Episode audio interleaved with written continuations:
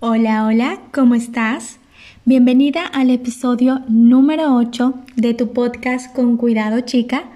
Yo soy Dani Sesco y el día de hoy quiero tener una charla contigo muy linda sobre cómo encontré el amor propio, cómo fue mi camino en este proceso de encontrarlo y como vamos a hablar del amor propio, quiero contarte un pedacito de mi historia, cómo fue.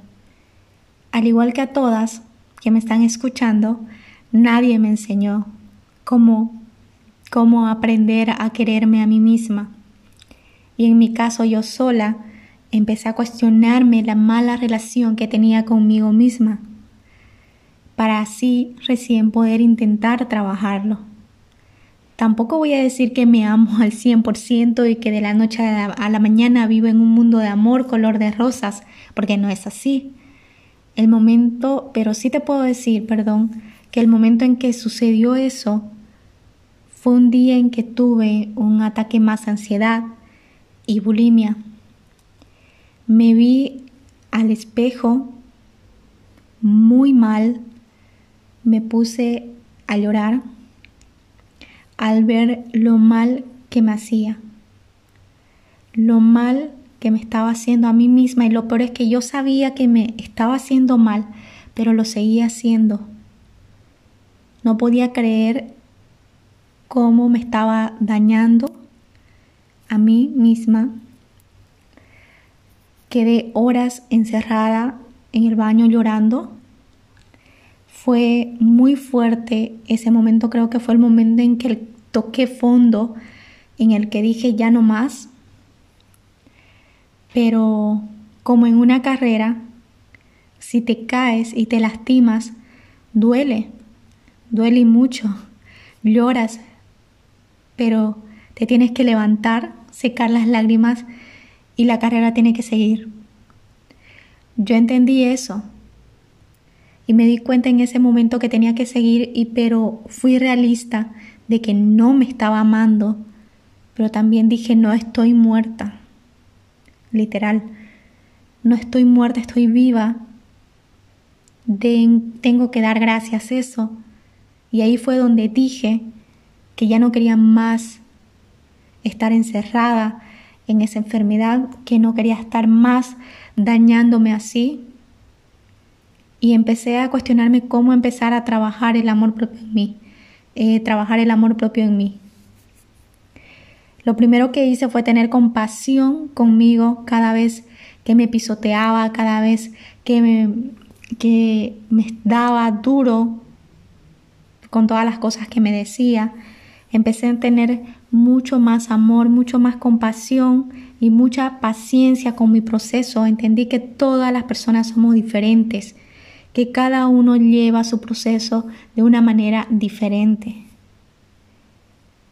Y en ese momento también me di cuenta que si quería que esto funcione tenía que nacer de mí. Y yo en ese momento estaba decidida que quería empezar a amarme, quería empezar a trabajar y buscar las herramientas para poder hacerlo.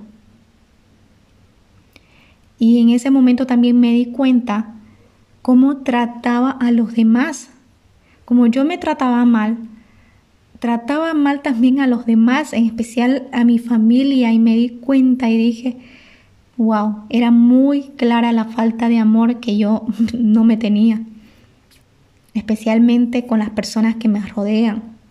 Empecé también a rodearme de, de amistades que yo quería crear en ese momento, que estaban conectadas con lo que yo quería buscar y encontrar en ese momento reconocí los malos hábitos que yo tenía conmigo misma.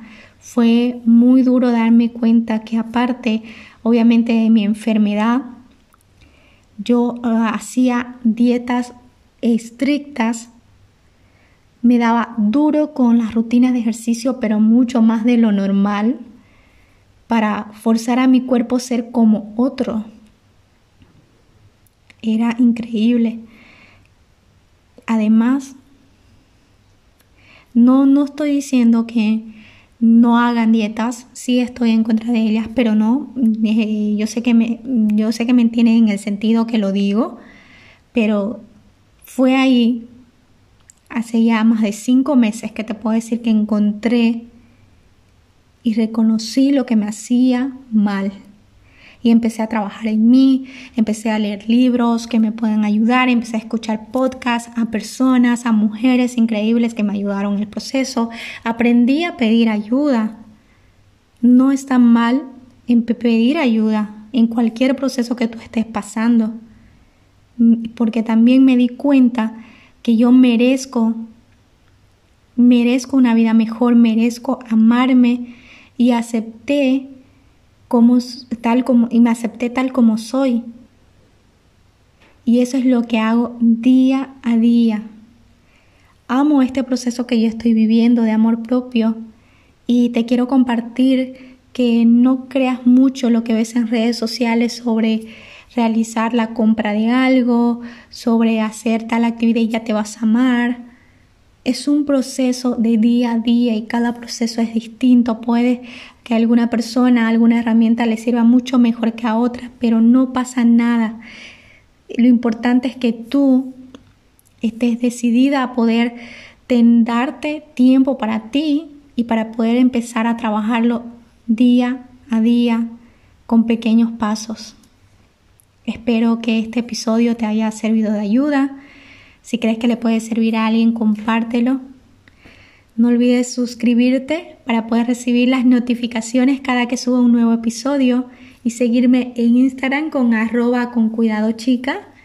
Y no me voy sin decirte, ámate y quiérete chica, eres hermosa. Chao, chao.